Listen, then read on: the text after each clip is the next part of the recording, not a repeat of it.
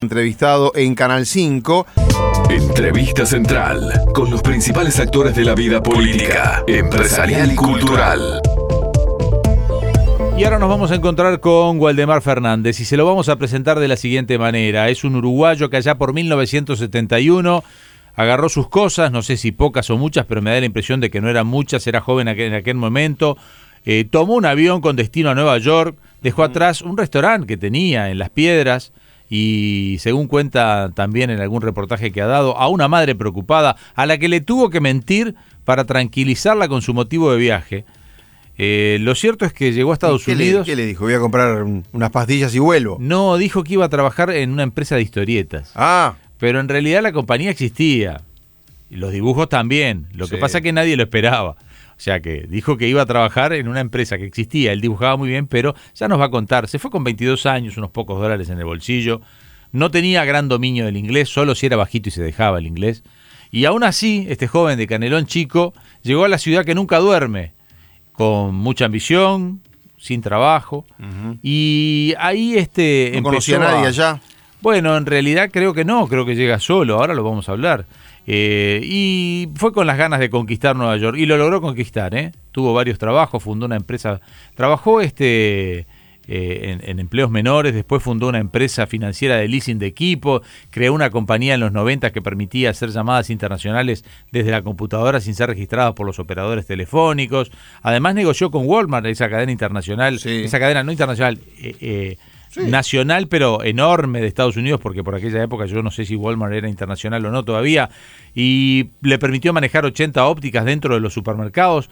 En el 97 fundó Interland, una compañía ubicada en Atlanta, cuyo negocio era la creación y hosting de páginas web y muchas otras actividades. Por eso eh, nos resulta muy atractivo conocer a Waldemar Fernández. Antes que nada, bienvenido, Waldemar, y un gusto tenerte aquí en Entre Líneas muchas, muchas gracias, la verdad que eh, muy, muy buena la presentación. Hay algunas cosas que deben ser aclaradas en la presentación. Pero a, ver, por ejemplo, como cuáles. Capaz que exageramos un poco, ah, las presentaciones se basan en lo anecdótico. No, no, no, no, no exageraron. Este, el tema fue que, que cuando, cuando llegué acá mm. resulta que, que yo tenía, yo quería ver una, una empresa que hacía historietas, porque yo, a mí me encantaban las historietas, y entonces Superman, Batman, todo eso y siempre y siempre las ah, hacía los dibujos de las historietas los, los replicaba o, creaba nuevos hacía superheroes y todas cosas así. Este y cuando llegué acá a Nueva York fui a fui a la empresa esta y pedí trabajo igual porque en honor a la mentira blanca que le había hecho a mi madre tenían menos que hacer algo para para justificarme. Y tuviste suerte o no tuviste suerte no me miraron los dibujos y me dijeron me, me, dijeron, en fin, este, contáctenos este, dentro de seis meses, una cosa así.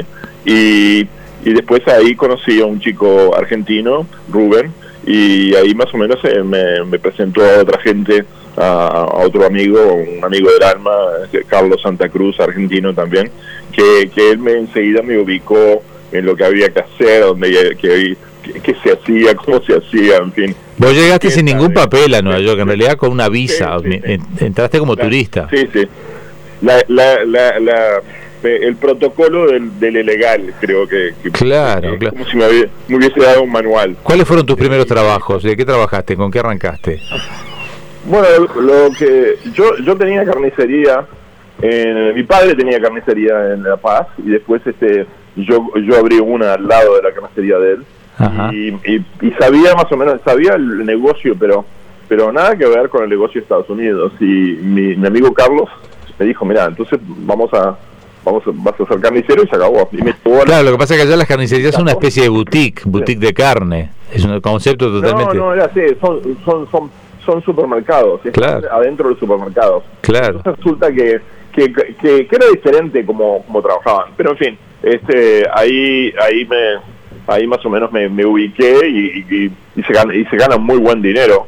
Me hice parte del sindicato y este y creo que, que después ahí este, ahí bueno saltó todo porque este a los a los pocos años abrí una empresa de financiación Pues, este, Porque tu objetivo era la bolsa de Nueva York, ¿no? Lo, lo que te, te llama, o sea, está bien, el negocio de la carnicería te permitía vivir y, y veo Sí. que, que en poco tiempo con, habilidad habías conseguido un cierto estatus. Igual seguías, eh, al haber sido contratado, ya ahí ya no eras ilegal. ¿O seguía No, siendo este, ilegal? No, era, era ilegal, pero ya estaba, este, en ese, en ese tiempo estaba, había un senador muy famoso en Estados Unidos, el Javits, senador Javits, que está, que bueno, falleció ahora, pero le, le hicieron el Javits Center ese en Nueva York, fue nombrado por él.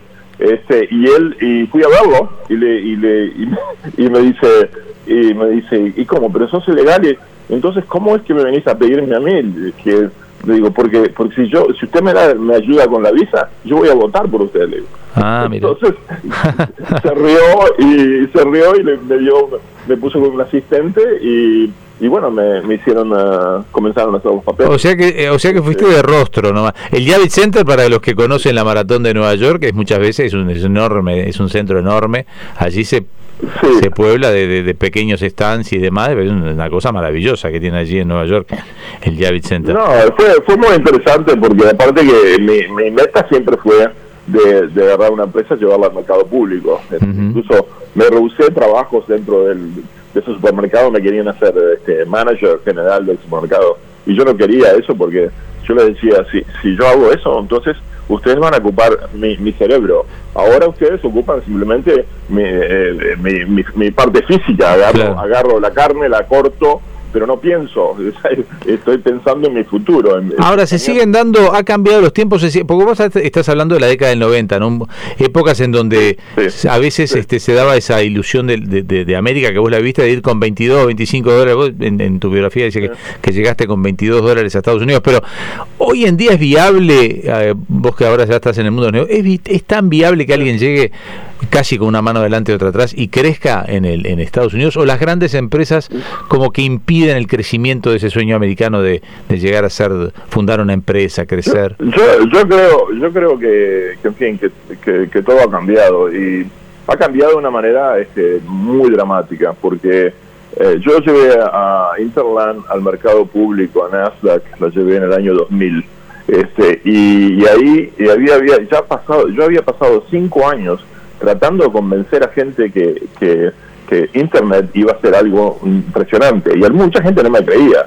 Y, pero al final, al final, después de dos tratadas y de un montón de dinero perdido, este, la, eh, fue el momento justo para salir al aire y salimos al aire y con eso este, la, la empresa tuvo un crecimiento del primer año, creo, unos eh, un 400, eh, 430% de cre- crecimiento, porque todo el mundo se estaba anotando para agarrar una página web. Claro, Nosotros- y ahí, y ahí sentiste que ya habías hecho un capital propio, porque en realidad en Estados Unidos uno cuando tiene la idea trabaja con capital ajeno, lo que tiene que buscar es tener la idea, tener Sí. los inversores, pero a veces uno por, por imponer la empresa se queda con márgenes muy pequeños de la empresa.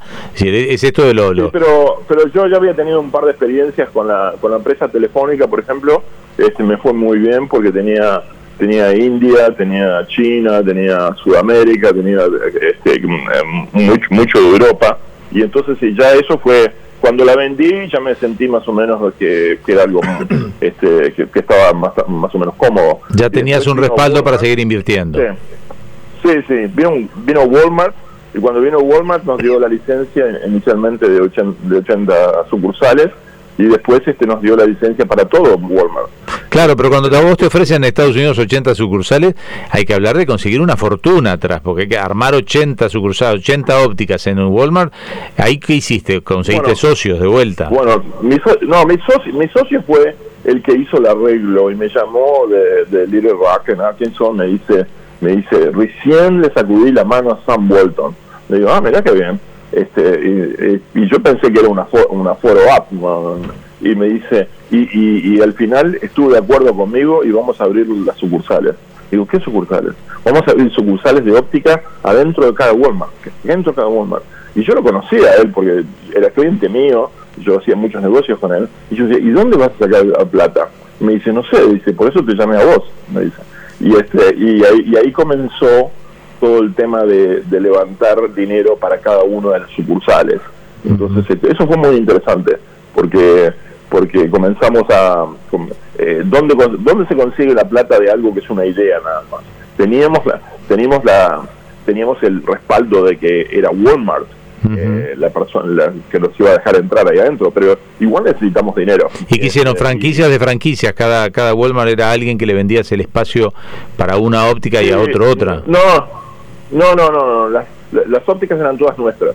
Entonces este, fuimos a Alemania, compramos maquinaria para hacer para hacer las plaquetas para los ah, para los este, para los anteojos, en fin, y este y abrimos una, una fábrica de anteojos ahí en, ah, en Lawrenceville, en Georgia y con las maquinarias de las maquinarias que trajimos de Frankfurt y, ahí comenzamos a, recibir eh, inversiones, inversiones chicas, inversiones grandes, este, y, los bancos locales nos, se encargaban de darnos el dinero que necesitamos, que era 55 mil dólares, lo que necesitamos para abrir cada una de las sucursales.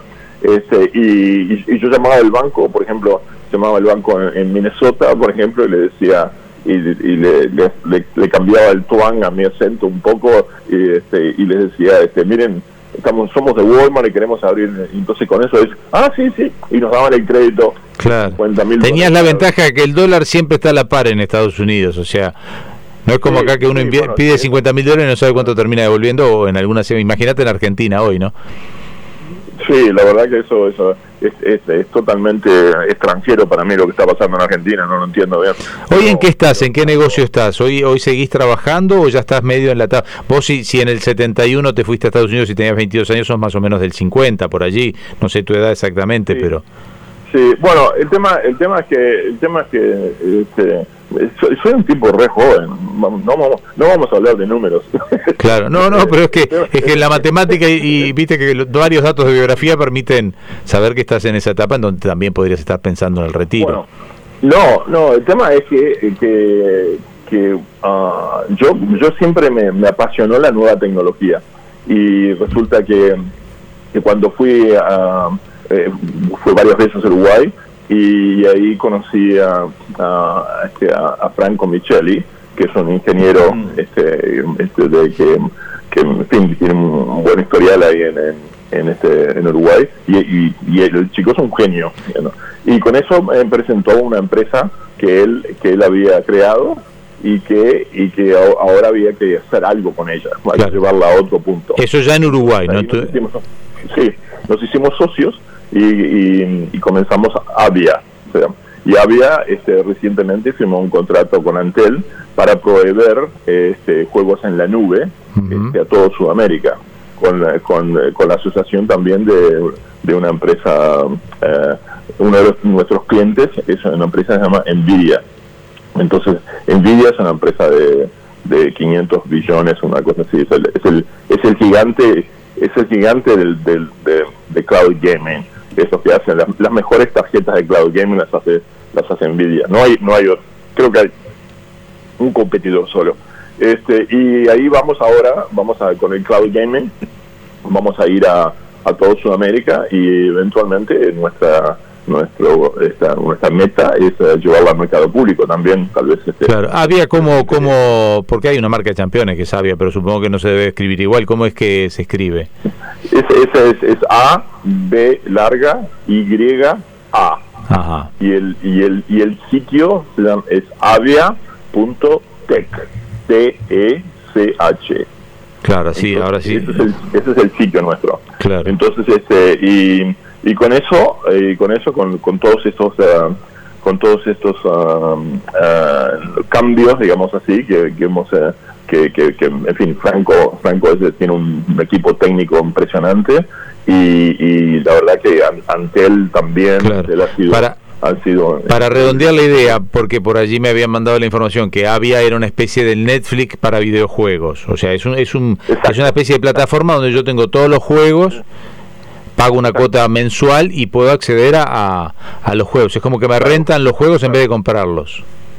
Claro, es, es en realidad es un, es un buen vehículo para eliminar la consola y de tener que comprar los juegos individuales.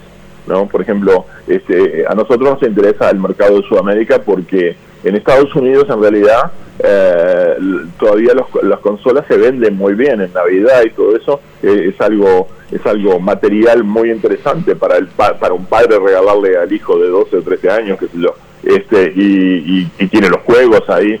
Y con nosotros en realidad es mucho más es mucho más este um, ahorrativo digamos así porque jugás en la computadora. sí con una con una pequeña cuota hay una librería ya de juegos para que jueguen.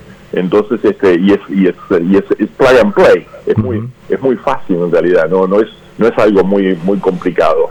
Si, si, se compra una consola este no sé pero yo que sé yo, cuando compré la consola me pasé 45 minutos enchufando y contando todos los temas este pero estoy seguro que alguien que conoce lo hace en menos. Pero igual este, para jugar para jugar juegos así de esa manera es, es la manera más simple simplemente. Si tenés un aparato que está conectado a Wi-Fi este, ya está.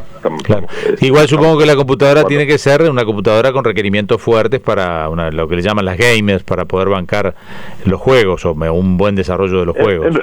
En, realidad, en realidad este, tenemos, eh, bueno, hay hay dos tipos eh, de, necesidades, este, pero hay hay una parte básica de Avia donde se puede donde puedes hacer con cualquier aparato que esté conectado, ¿sabes? Este, un teléfono, lo que sea este, no hay no hay un requerimiento ah, este, impresionante. Bien. este, pero sí, hay, hay algo, hay, hay cosas básicas, por supuesto, pero este pero si ahora si sos un, jugador hardcore, más sofisticado, donde estás eh, donde, donde tenés el ese, ese, ese desafío interior que te llama siempre a salvar el mundo y a y estar en, en, subir los niveles de los juegos muy sofisticados, ahí entonces entra eh, Nvidia y entra tal vez otro algún otro publisher, porque la idea es de tener eh, varios uh, varios publishers en nuestro sistema con a través de varios uh, de varios este, telcos, ¿no? A, través de todo Sudamérica. Walter, ha quedado presentado y sobre todo nos interesaba mucho tu historia de vida porque es esta historia de un uruguayo que, que digamos que salió de las piedras a Nueva York. Sí, sí, la verdad que era eh, siempre voy por esos lugares y me, traen muy buenos recuerdos. En Calón Chico, ahí tengo tengo mis primos, eh, gente que, que, adoro y este y, siempre es muy es muy lindo y muy tierno regresar. Waldemar, gracias por hoy, ¿eh? Bueno, fue un placer, que lo pasen bien. Abrazo grande. Estuvimos con Waldemar Fernández, este hombre que tiene una historia interesantísima para esta recorrida. Qué buena idea esa, ¿no se le ocurre a usted una de esas? Esa de como un Netflix para juegos de video. Eso es un, golazo. Usted no sale de, vender garrapiña. ¿Y usted, no me propone No, yo sabe que yo no soy eh, tan creativo. Yo espero siempre de usted que me dé un. ¿Qué Te la pegó este Uruguay. ¿Y qué pasó con el restaurante del Uruguayito allá en Las Piedras? Porque él arrancó con un restaurante exitoso. ¿Quiere que le diga una cosa? Tendríamos que ir a las pilas a abrir ese restaurante nosotros. Y arrancar. Y para empezar. Pero él arrancó con 22 años. No, bueno, y haríamos el mismo recorrido. Después de escuchar a Waldemar, me doy cuenta de una, una cosa yo le decía siempre a Gatti, que es, no hay mejor idea que aquella que le ha llegado a su momento. Eh, ah, sí, también, eso también. Porque la realidad es cierto. Con, él, tuvo un par de fracasos con internet, dice que dijo que lo presentó, lo presentó un par de veces sí. y, no, no llegó a tiempo. Bueno, nos fuimos porque ya nos vamos.